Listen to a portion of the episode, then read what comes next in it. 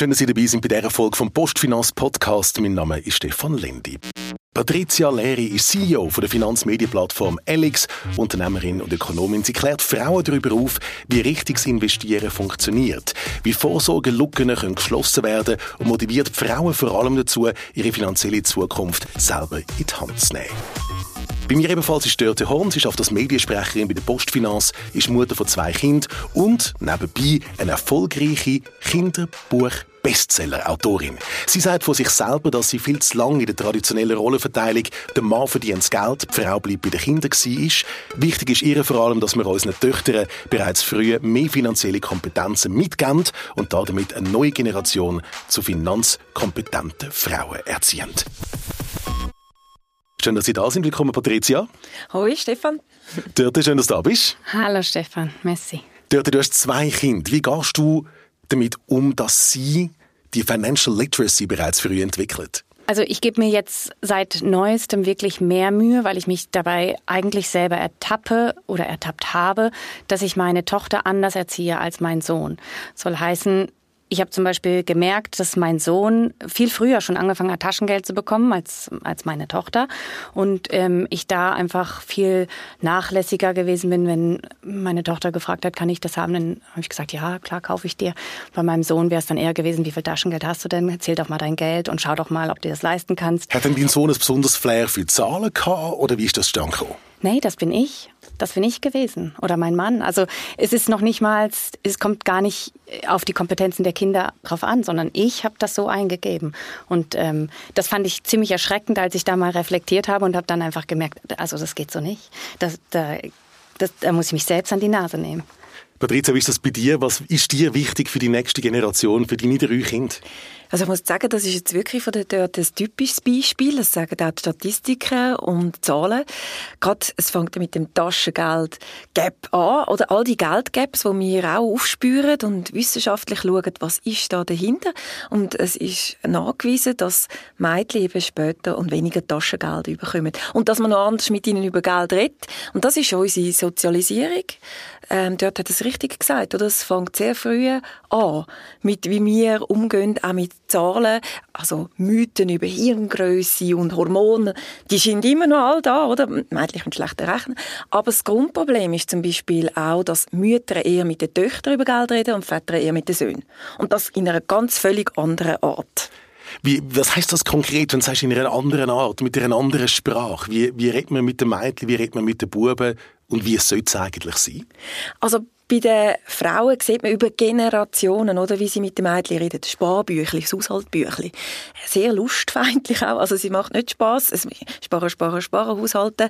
Und Männer, Väter, die gehen da anders an. Also man redet über Träume, sich etwas erfüllen können, unternehmerische. Sie reden auch schon viel früher über Kredit mit also über Fremdkapital zum Investieren und sich etwas können aufbauen und eben das Unternehmerische, oder? Und eigentlich sollte man mega schauen, dass man über das Kreuz, über Geld redet, Väter mit Töchtern, Mütter mit den Söhnen. Also die könnten auch ein bisschen Sparkompetenz dann mehr haben. Das sieht man auch äh, nachher in der Wirtschaft, oder? Frauen sind im Risikomanagement dann wieder viel besser, weil sie einfach dann Finanzen sind vorsichtiger schauen mehr, ähm, dann auch stoppen dann vielleicht auch mal völlig überrissene Ausgaben und so, oder?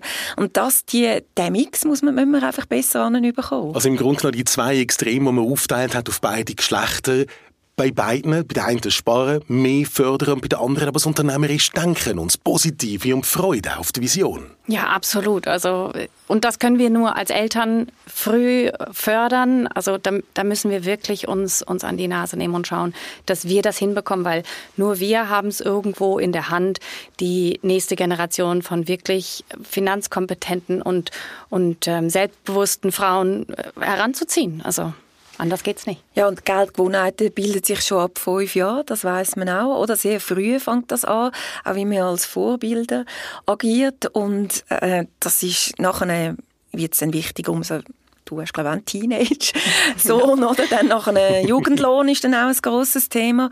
Ähm, wie geht man dann damit um, dass sie selbstständig können damit umgehen Du hast gesagt, mit fünf fängt das schon an, dass, dass die, die, die Möglichkeit, das finanzielle Denken, dass das, das ausgebildet wird. Magst du dich zurückerinnern, deine allererste Investition, was das war damals?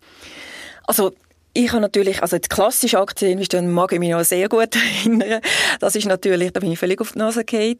Ähm, ich habe während der Dotcom-Krise oder gerade vor der Dotcom-Krise ähm, Wirtschaft studiert. Und dann sind wir in den Studentenwegen, haben wir da natürlich geredet und geschaut, was sind da für Startups rum und wow. Und dann haben wir nachher in Sachen investiert, was nachher ein halbes Jahr später nicht mehr gegeben hat. Das die grosse Bubble, aber in guter Gesellschaft Bubble. kann man sagen, ja, also international. Also das, und das ist eben auch ein Brutale, oder? Das haltet einem dann auch wahnsinnig lang davon ab, wieder zu investieren. Das sind natürlich auch völlig klassische Fehler, oder? Dass man alles, also ich meine, anfangen mit den Startups ist jetzt vielleicht nicht die beste Idee. Das kann irgendwie ein weiterer Baustein sein. Muss einfach rechnen, 9 von 10 gehen, ähm, hops, das ist einfach so. Aber wenn man das weiss, oder, und eins kann dann voll durchstarten. Und das ist natürlich, hat man grosse Upside. Aber man muss natürlich anders anfangen mit investieren. Du hast das Medienportal, das Finanzmedienportal Elix gegründet. Was ist dir wichtig gewesen? Was ist ausschlaggebend? Sind es deine eigenen Fehler, deine Learnings gewesen? Hast du plötzlich gemerkt, so wie es mir geht und wie es mir gegangen ist, geht es noch vielen anderen? Also ich muss schon sagen, die Hauptmotivation ist der Gender Investment Gap. Ich habe ja 20 Jahre lang, zwei Dekaden lang immer die Börse kommentiert, analysiert, ähm, angeschaut. Ich habe Ups und Downs erlebt, aber natürlich sieht man in den grossen historischen Zusammenhängen, da geht der Aufwärtstrend, egal welche Zehnjahresperiode du eigentlich anschaust in den Märkten, es geht aufwärts und du hast im Schnitt hast eine jährliche Rendite von 6 bis 7 Prozent. Das ist also wirklich mehr, als was auf dem Sparkonto sogar jetzt die Inflation, die Teuerung ein bisschen zurückgekommen ist. Es ist immer noch nicht viel im Sparkonto, was es gibt. Und da, das ist einfach ganz, ganz vielen nicht bewusst. Oder dass man der Effekt oder der Lebensnähe sagen so, und zeigen, jeden Tag, wo du früher anfängst eben mit investieren, zählt. Weil irgendwann hat man den Hockeystick, sagt man so schön, geht die Kurve am Schluss so gäch rauf, oder? Wo einfach voll sparen, wo noch immer so ein bisschen gerade jetzt in den letzten 30 Jahren, wo man so tiefe Zinsen hatte, war es eigentlich nur immer plus plus gewesen und nicht irgendwie exponentiell, oder? Also der Zinseszinseffekt ist beim Sparen weggefallen, beim, beim Investieren hat man natürlich noch gehabt. Es braucht schon Mut. Also mhm. eben, das, das ist genau das, wo ich halt auch mich selber zurückgehalten habe. Also mittlerweile bin ich auch schon weiter. Ich, meine, ich arbeite jetzt mittlerweile für Postfinanz, also ich kenne mich ein bisschen mit Finanzen aus. Aber wann, wann hast du den Mut entwickelt? Wann ist der Schritt passiert, wo Patricia gesagt hat, irgendwann muss man den Mut entwickeln, um zu sagen, jetzt gehe ich da raus, ich probiere es? Eben, also nachdem ich äh, zu Hause war lange Zeit und, und nur da mein, mein Haushaltslohn verdient habe, den mein Mann mir ausgezahlt hat. Und dann, als ich angefangen habe, wieder richtig zu arbeiten und Geld auch reingekommen ist, dann habe ich gemerkt, ich muss ja was machen. Ähm, das geht so nicht. Aber äh, das war, weil ich halt äh, reflektiert habe und, und das bemerkt habe. Aber ich glaube, der Mut, der fehlt sehr vielen Frauen. Oder ja, wie siehst du das? absolut, oder? Und eben der Gender Investment, während dieser Zeit an der Börse habe ich natürlich gesehen, Männer sind dabei gewesen, Frauen sind nie rum gewesen, oder? Was, was ist das? Und das hat mich schon wahnsinnig alarmiert. Also der Gender Investment Gap ist je nach Studie 50 Prozent. Frauen haben viel weniger Aktien und der trägt dann neben dem Taschengeld-Gap, Pay-Gap und ganz viel Gaps wirklich am Schluss im, ähm, in, die, in die Pensionslücke ein, wo man dann wirklich, wo hoch ist, wo 37 Prozent ist. Es ist noch weniger als im Ausland, in der EU jetzt in der Schweiz. Aber trotzdem eine riesen Lücke und Altersarmut ist dann eher weiblich. Und da müssen wir etwas machen. Das Investieren ist etwas davon. Und gerade da gibt es wirklich gute Sachen, wie man mal einsteigen kann. Den Mut mal umsetzen. Und weißt du, was ich auch noch gelesen habe, dass in Europa anscheinend 200 Milliarden Fra Euro, Franken, oh, wahrscheinlich dann Euro, ähm, quasi bei Frauen rumliegen, die nicht investiert werden. Also ich meine, das ist gigantische Summen. Also rumliegen heißt auf dem Konto, auf dem Konto einfach Cash, ja. Cash auf dem, oder mhm. auf dem Sparkonto einfach und ohne Return on Investment oder sogar noch mit höheren Gebühren, je nachdem. Ja, ja. ja. Und man sieht auch in Zukunft gerichtet. Frauen werden sehr viel erben, ihre Vermögen wachsen mindestens eineinhalb Mal schneller, je nach Land, wo man natürlich anschaut, als, der, als männliche Vermögen. Und da sehen wir, sie hätten so viel Potenzial. Wir sehen viele Diplomatinnen, Ärztinnen oder auch, wo einfach alles in Cash, oder? Und das ist natürlich etwas, jetzt verliert man ja sogar. Also das Bargeld, haben wir immer das Gefühl, ist das äh, risikolos. Ähm, da ist ja kein Risiko dabei, aber jetzt verliert man es ja einfach, weil wir eine Teuerung haben. Und das sind, sind Sachen, wo, wo man sich muss damit beschäftigen und wir auch animieren, oder? Und es gibt wirklich etwas, wo ich immer sage, es gibt eine doppelte Rendite. Fangen bitte dort damit an. Doppelte Rendite heisst? Das klingt gut, gell? Klingt sehr gut. Was heisst das mit der doppelten Rendite genau? Dass alle anhören. Genau. Nein, aber es ist wirklich wichtig, dass wir das Investieren über ähm, Vorsorge über drei A, über die dritte Säule anfängt. Weil das denken auch viele, da haben wir auch gemerkt, dann haben sie vielleicht eine dritte Säule, das ist das private Vorsorge, wo aber vom Staat gefördert wird, vom Steuersystem, weil es gibt schon mal den ganzen Betrag, den du einzahlst, kannst du vom Einkommen abziehen. Also ist schon eine Steuerrendite, allein wenn du dort bist. Und jetzt, wichtig ist natürlich, wenn du jetzt noch über zehn Jahre Anlagehorizont hast, dann bitte alles möglichst investieren, weil dann hast du wirklich Chancen auf Rendite und viele machen das dann nicht. Dann machen einfach eine dritte Säule Sparanteil, was einfach sinnlos ist. Und dann gibt es immer mehr auch wirklich Möglichkeiten, dass in günstigen ETFs auch über die dritte Säule und man kann da über 7000 Franken Maximalbetrag haben. Also das ist wirklich einfach das Grundlegende, bevor wir überhaupt investieren. Tun mal den Maximalbetrag und tun über die dritte Säule investieren. Also die dritte Säule anfangen als Startpunkt sicher. Ja. Ja, aber we weißt du, ich frage mich halt, was machen denn zum Beispiel die Frauen, die halt kein, kein Geld bekommen? Also weißt du, die Hausfrauen, die zu Hause sind. Wie, wie können die denn dann so einen Start für sich irgendwie ja? Ich muss nachhaken. Du hast vorher zwischen den Zielen gesagt, ich bin die in Australien haben wir gewohnt damals. Genau. Und dein Mann hat dir einen Lohn ausgezahlt für deine Arbeit mit der Familie, mit dem Kind. Erzähl uns noch ganz kurz, was für ein Modell ihr habt dort miteinander. Ja, also eben, ich war zu Hause mit den Kindern, ganz klassisch, und mein Mann hat gearbeitet, 100 äh, Prozent. Und ich habe einfach irgendwann gemerkt, dass mir das ähm, nicht gereicht hat, dass ich im Prinzip sein Konto natürlich mit benutzen dürfte, sondern ich wollte schon mein eigenes Geld für das, was ich leiste, nämlich 24 Stunden, sieben Tage die Woche arbeiten. Ähm, und er wurde mir, dann haben wir das ähm, eben so geregelt, dass ich einen Lohn ausgezahlt bekommen habe den ich nicht angelegt habe, Patricia, ja, sondern in Schuhe und Handtaschen. das bleibt ja zwischendurch. Ich immer Frage vom Maß, nehme ich Aber, Gut, man kauft sich dann gerade die größeren Gadgets, oder oft ist das, das Auto. Auch wieder etwas, genau. Aber ja, ich wünschte mir, weißt du, damals hätte ich diese finanzielle ähm, Bildung gehabt, die mir dann gesagt hätte, okay, du musst es aber schon auch irgendwo äh, anlegen oder einzahlen oder so. Habe ich nicht. Also ich habe im Prinzip die Zeit, die ich zu Hause war und dann meinen Familienlohn quasi bekommen habe, das Geld ist in meinem Kleiderschrank. Aber so ein Familienlohn wäre eine Möglichkeit, zum das zu Geld kommen, zum Investieren. Ja. Das ist ein Modell, das einem auch absichert langfristig. Das ist eigentlich super, das machen noch sehr wenig, wie Sie es jetzt gemacht haben. Wir empfehlen das unbedingt bei Alex, oder? Dass man die Carework, also das ist ein riesen Thema, das ist absolut Hauptproblem an unserem Wirtschafts-, gängigen Wirtschaftssystem zurzeit, ähm, dass die unbezahlte Arbeit nicht mitdenkt worden ist und nicht in die Modelle einfließt. Jetzt haben wir ja die grosse Teilzeitdebatte, alle regen sich auf, alle sind, sagen faul und denken nur noch Teilzeit arbeiten, auch die Männer, aber nicht mitberechnet, dass die unbezahlte Arbeit ja in einer Paarbeziehung irgendjemand muss machen. Und ähm, wir arbeiten ja nicht weniger. Im Vergleich zu äh, die Arbeitsbeteiligung der Frauen ist ja viel höher geworden. Oder? Wir empfehlen natürlich dann auch bei Elex, dass man wenigstens irgendwie ein Kleinpensum, damit man eben 3a kann einzahlen kann, dass man 20 Prozent, man muss ein AHV-pflichtiges Einkommen haben, damit man überhaupt die drei Säulen kann einzahlen kann. Wir sind aber auch wirklich da, wir machen auch immer politisch Druck, also das muss, dass man Nachzahlungen kann machen kann, eben gerade für Frauen, die in diesen Situationen sind. Und da hat es ja auch wirklich eine Motion, wo das wo jetzt hoffentlich bald umgesetzt wird, es geht ja immer ein bisschen länger oder in politischen Mühlen, aber dass man da zum Beispiel auch eben gerade Frauen, die Carework geleistet haben, die auch Pause gemacht haben, ähm, und das ist ja auch absolut legitim, dass man da unterschiedliche Familienmodelle kann leben kann, ähm, wie es dann auch passt, aber nicht, dass man da dadurch so einen finanziellen Einbuß haben. Wir haben 68 Prozent Einkommenseinbuß beim ersten Kind in der Schweiz. Wir haben einen der grössten Motherhood Penalties, also Mutterschaftsstrafen, wo man sieht in dem ganzen OECD-Raum. Das ist der Horror, oder? Also, mhm. weil man, und da sind natürlich dann noch ganz andere politische Sachen. Keine Infrastruktur, keine Kitas, wo natürlich in anderen Ländern auch viel mehr investiert wird. Und ganz oft wird einem das Problem nicht bewusst, bis man ein gewisses Alter erreicht hat oder bis sich die Lebenssituation verändert. Wir sind draussen auf der Straße, haben nachgefragt nach euren Geschichten von Ihnen Podcast-Hörerinnen und Podcast-Hörer, wie ihr denn mit den Finanzen umgeht. Und da gibt es eine Geschichte von Sandra Gustav, 58, Mutter von zwei Kindern, genauso wie du dort.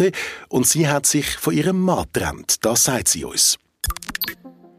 Ja, nach der Trennung habe ich wirklich einfach gemerkt, dass ich keine Ahnung habe von den Finanzen und er hat immer geschafft, ich habe mich um Kinder gekümmert und dann hat er Konten gesperrt und ich habe gemerkt, ich bin völlig aufgeschmissen. Das ist Heavy Story. Ja. Und es ist eben wirklich kein Einzelfall. Wir sehen zum Beispiel auch bei häuslicher Gewalt, das ist sehr eng finanziell, fängt immer mit absoluter finanzieller Abhängigkeit an. Das ist Hand in Hand, oder? Und da redet man auch viel zu wenig drüber. Was die Finanzkomponente, Geldkomponente auch bei häuslicher Gewalt für eine Rolle spielt. Und wir haben, treffen immer noch Frauen, die keine eigenen Konten haben, die auch nicht einmal eine, Einzahlung machen können. Oder klar, ist ein bisschen ein höherer Jahrgang, muss man sagen. Bei den Jüngeren ist es natürlich viel, viel besser. Das haben wir jetzt auch bei der Sandra 58, also so Fälle gilt es zu verhindern. Das heißt von Anfang an dort auch trennte Konten haben, wenn ihr es gemacht habt, einen Familienlohn auch auszahlt bekommen, dass beide alles können, alles Wissen haben, sowohl wenn es um Sparen geht, aber auch positiv ums Investieren. Ja, absolut. Also ähm, das ist natürlich ein Extremfall, den die Frau Gustav da erlebt hat. Ähm, aber ich bin absolut der Meinung, dass wir Frauen von Anfang an äh, selbstständig bleiben müssen. Generationenfrage, Patricia. Jetzt ja gut, meine, meine Großmutter hat immer gesagt, lieber ein Stück Brot als ein Liebster. das ist aber prächtig auch, oder? Und so, und sie ist wirklich auch, ich glaube, das hat schon ein bisschen gezeigt, oder, dass man auf den eigenen Beinen muss stehen. Und ich habe natürlich bei meiner eigenen Mutter ein ganzes Abhängigkeitsverhältnis gesehen, oder, wo sie eigentlich eben die ganze Care-Work, die klassische, traditionelle Rollenaufteilung gemacht hat. Ähm, und das ist, das ist natürlich wirklich etwas, wo, ja, wo, wo man muss wirklich bitte, bitte vermeiden, dass auch ich sage immer, die stärksten Beziehungen halten auch ein Money Date aus oder halten es auch aus, dass man über Geld redet. Das muss einfach möglich sein. Über die Finanzen reden, miteinander über die Finanzen reden. Wann redet ihr über die Finanzen dort? Wann, wann ist der richtige Zeitpunkt jeweils bei euch? Ja, du, wie du weißt, bei Familien ist das immer knapp mit der Zeit. Nein, die, also die Zeit nehmen wir uns schon. Also ich lasse mich da schon auch ähm, einmal briefen, was bei meinem Mann auf dem Konto abgeht, als auch er wiederum anders, bei, was bei mir so los ist. Und äh, wir machen die finanzielle Planung schon zusammen, haben zusammen auch Ziele, aber haben auch unsere einzelnen gesteckten Ziele oder wo ihr darüber redet, was machst du, was mache ich, was machen wir gemeinsam, was haben wir für Ansätze. Genau. Ja. Patricia, bei euch? Ja, gut, eben, wir sind auch beides ähm, Ökonomen. Ich glaube, wir tun uns nicht so schwer mit dem, mit, mit dem Thema und wir eben, haben eben auch Freude, unternehmerisch darüber zu reden, oder? Und ja, was kann man damit machen auch? Nicht nur investieren, äh, gründen, Ideen. Ich kann mit ihm auch vieles spiegeln, oder, was ich jetzt als Unternehmerin mache ähm, bei Elex. Und das ist, das ist extrem wertvoll in einer Partnerschaft. Das oder? ist Teil von der Alltagsgespräch, wie die Familie. Was ja. haben Kinder gemacht? Was hast du gemacht? Ja, was ist im Unternehmen gelaufen? Ja. Und, dann wird dann diskutiert mit den Finanzen. Denken, oder? Also auch, ich finde es jetzt so lässig, dass sie auch sagen, Du, ich will mit einem Kollegen Start-up machen, Mami. Das, das ähm, finde find ich lässig. Ähm, und auch die älteste Tochter, die dann kommt und sagt, du, ich habe jetzt da, in Berlin habe ich jetzt eine Business School gesehen, weißt, die machen wirklich gute Businesspläne, wenn man will, etwas unternehmerisch aufbauen, dort kann ich etwas lernen. Und sie ist erst 13, oder? Also sie, ist, sie sind, sie sind es macht ihnen Freude, über das nachzudenken und, und Growth Plan zu machen. Oder mit. Und das ist ja auch so etwas. Geld kann eine wahnsinnige Kraft fürs Gute sein. Und wenn man kein Geld hat, kann man auch sehr wenig für andere Menschen machen. Wenn man aber viel Geld hat, kann man extrem viel auch für andere Menschen machen. Man hat jetzt gerade gesehen, Warren Buffett, also einer von mhm. den Investorenlegenden, wie viel Geld er einfach weggegeben hat. Jetzt. Also das ist, das ist so etwas, oder, wo, wo man sich auch mal muss bewusst sein muss. Ähm, viele haben ja, gut, das ist auch aus der Sozialisierung. Viele von uns erleben, Geld ist dreckig, über Geld redet man nicht. Und das ist halt auch etwas, was mich bei Alex extrem aufbrechen wollen und es auch geschafft haben, über Löhne zu reden, wirklich viel offene anregen, vor allem auch Frauen und Freundinnen und so.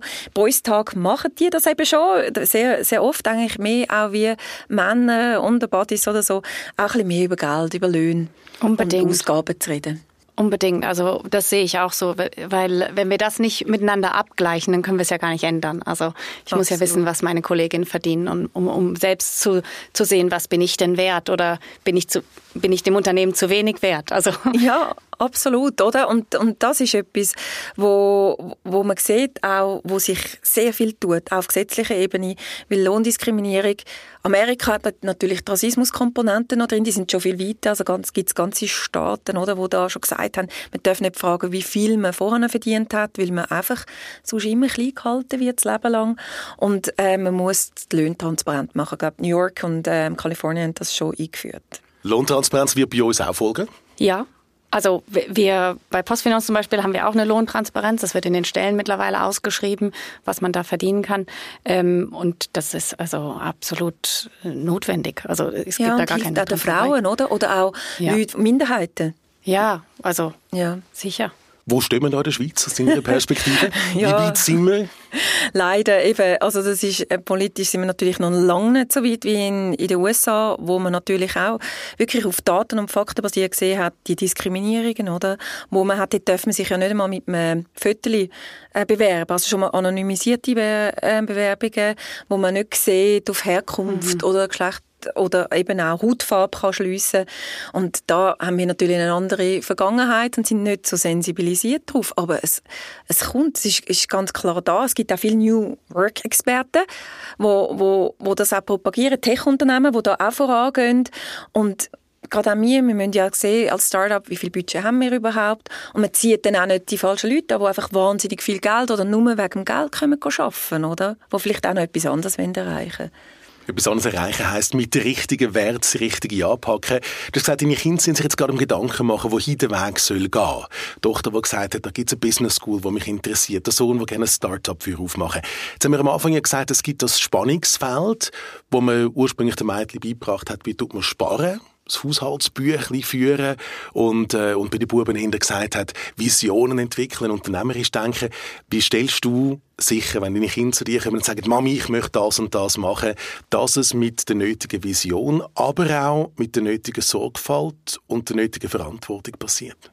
Ja, das ist natürlich eine gute Frage. Also zuerst mal eben die erste Teil der Frage, Seeing is Believing. Ich glaube, wenn man Vorbild ist, ähm, Role Models, ich finde auch Zukunftstag genial, oder? dass mhm. man Kinder auch mal mitnehmen kann, was man eigentlich auch macht und, und sie das ist ja früher gar nicht passiert. Das ist irgendwie einfach so ein bisschen abstrakt geblieben oft, oder? Ähm, und dass man Kinder auch mehr einbindet, oder? Und Verantwortung ist natürlich jetzt einfacher ähm, zum erklären, oder? Mit den Löhnen, wo man zahlt, wo man verantwortlich ist, auch für andere Menschen, für Mitarbeiterinnen und Mitarbeiter, ähm, dass man nicht einfach alles kann irgendwie ausgehen und nachher könnte man die Löhne nicht mehr zahlen. Und ich glaube, das, das sind sehr einleuchtende, sehr lebensnähe Sachen. Ich nehme sie auch viel mit. Also, dass, sie sehen natürlich auch, was am Entstehen sind. Und wir haben sogar Content schon gemacht, also TikTok, Social Media, wo sie selber die Input geben. Wir haben es einfach mal ein ausprobiert auf TikTok, also, äh, weil die sind ganz anders. Die sagen, weißt du, Mami, das musst du auf TikTok so machen. Ähm, du, du erklärst oder machst einen Dialog, was das Problem ist und ich folge auch diesen Finanzinfluencer und dann sagst darum folge ich Alex. Und dann sind so, sie sind schon wirklich, sie folgen nutzwertorientiert, Tipps auch für, für die Schule, Lehrer oder Teachers Blogs oder anderen Schülern, die weitere Tipps geben und eben auch in den Finanzen. Also Seeing is Believing und Learning by Doing. Ich muss üben, ich muss ausprobieren, ich muss experimentieren und so komme ich im Endeffekt weiter. So kann ich auch lernen, vielleicht sogar fassbarer lernen, wie wenn ich her sitze und ein Schulbuch führen nehme. Ah ja, total. Also eben, ich habe das, das Seeing is Believing, das habe ich gerade auch ganz krass bei uns zu Hause ge gelebt oder erlebt. Ich habe, ich arbeite eben auch sehr hochprozentig und dann ich immer, ich, du lebst immer mit dem schlechten Gewissen und denkst so, ich muss bei meinen Kindern sein und ah nee. Und dann hat meine Tochter neulich zu mir gesagt, hey Mama, ich bin so mega stolz auf dich. Und dann da habe ich wirklich gedacht, so, okay, ja, ich lebe dir das wirklich vor. Ich bin eine selbstständige Frau, ich verdiene mein eigenes Geld, ich bin trotzdem Mutter und das schlechte Gewissen mache ich mir. Was bei meiner Tochter ankommt, ist äh, oder das Gefühl, was sie bekommt, ist Stolz. Und das finde ich ist wichtig, dass wir unseren Kindern wirklich auch das so vermitteln können. Und also da, das war wirklich für mich so der Moment, wo ich gedacht habe, no, I'm cool. Das ist, es, ist, es ist alles so, wie es sein muss. Wenn die Berührungspunkte schaffen, wo Patricia gesagt hat, das machen die bei der Postfinanzen mit dem sogenannten Real Talk. Was hat es mit dem genau auf sich?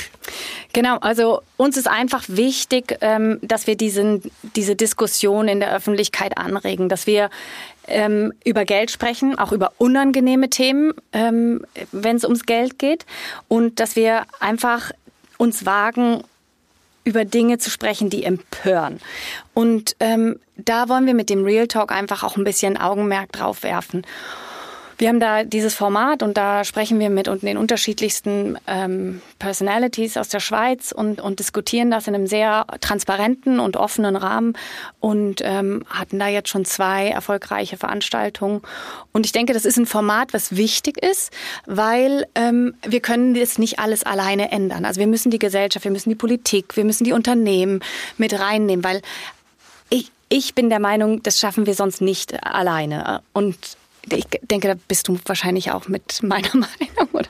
Ja, also Join Forces, wir haben jetzt gerade wieder den Gender Equality Gap vom WEF, vom World Economic Forum gesehen. Ich meine, die Schweiz ist der Top 20 rausgefallen der empfundene Backlash, den ich wirklich sehr in den Medien auch sehe, wo quasi Studien dann so übergebracht werden, dass Frauen nur einen reichen Mann wollen oder dass ähm, Soziologen, die irgendetwas herausgefunden haben, wo dann quasi auch ein Bashing auf Frauen Teilzeit schaffen. Also momentan spüre ich einen enormen Backlash und das ist jetzt bestätigt worden in den Zahlen, was in der Schweiz abgeht. Also wir müssen mehr denn je und wichtiger denn je ist die Arbeit eben auch für finanzielle Gleichstellung zu kämpfen und, und das zu adressieren und Fakten auf den Tisch zu legen. Der Kampf findet oft auch in Beziehungen statt, in Familien statt. Franziska, sie ist 34, lebt mit ihrem Freund zusammen und kommt aus einem sehr konservativen Familienmodell aus. Sie setzt sich momentan genau mit diesen Fragen auseinander. Ich komme eher aus einer konservativen Familie und meine Schwester die hat auch zwei Kinder und die schafft 30 äh, Prozent und der Mann 100. Ich möchte das aber so nicht, aber ich habe Angst, die Situation mit meinem Freund zu besprechen und zu verhandeln. Ja, ich mache mich wirklich genau um die Frau wirklich die grössten Sorgen. Das ist es ist auch, man sieht ein bisschen in Stadt-Land-Graben auch, sehen wir auch bei uns. Also dort, wo wir viele Informationen können vermitteln können, wo auch die Artikel gelesen werden oder wo man Coachings und Finanzbildung können umsetzen mit den Frauen. Ähm, das sind, sind Städte, urbane Zentren, oder?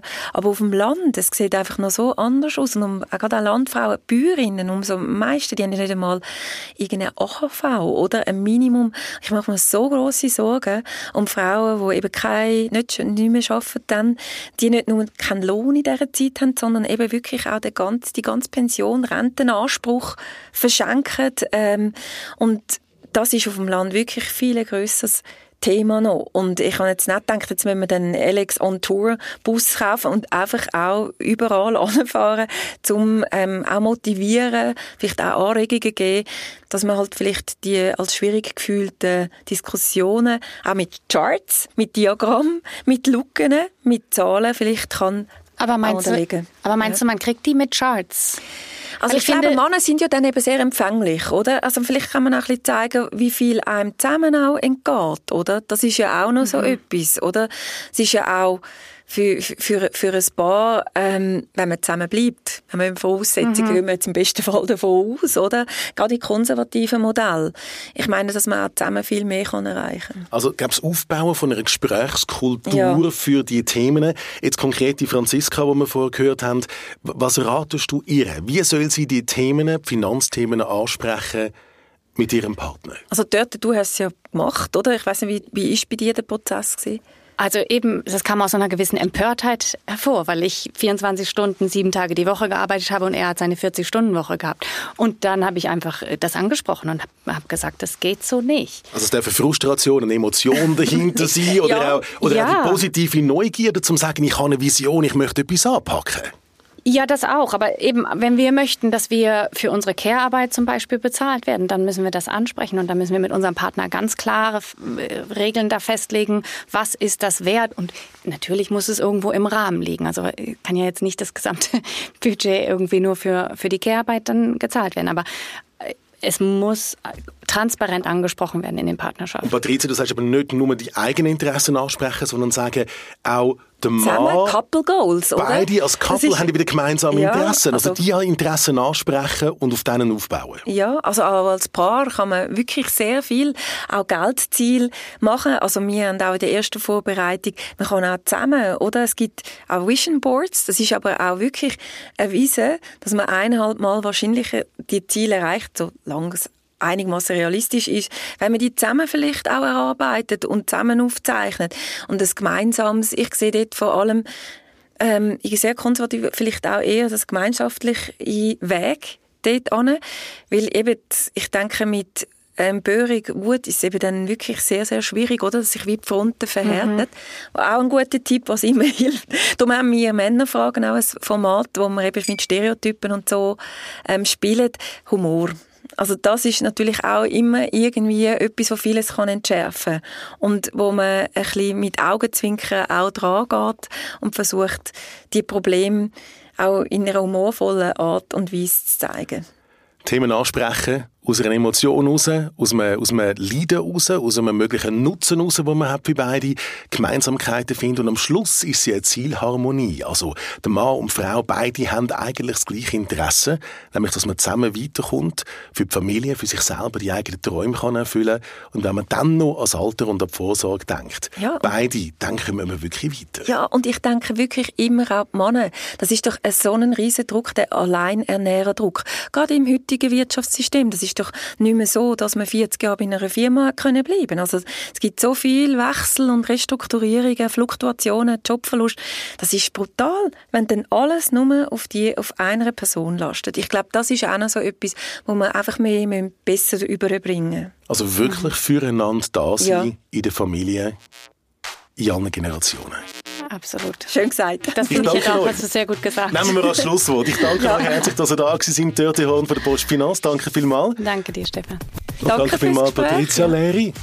Messi, dir auch dort. Danke, Patricia. sehr spannend. Schön, dass ihr da gewesen und danke vor allem auch für die ganz persönlichen Geschichten, die ihr auch mit eingebracht habt.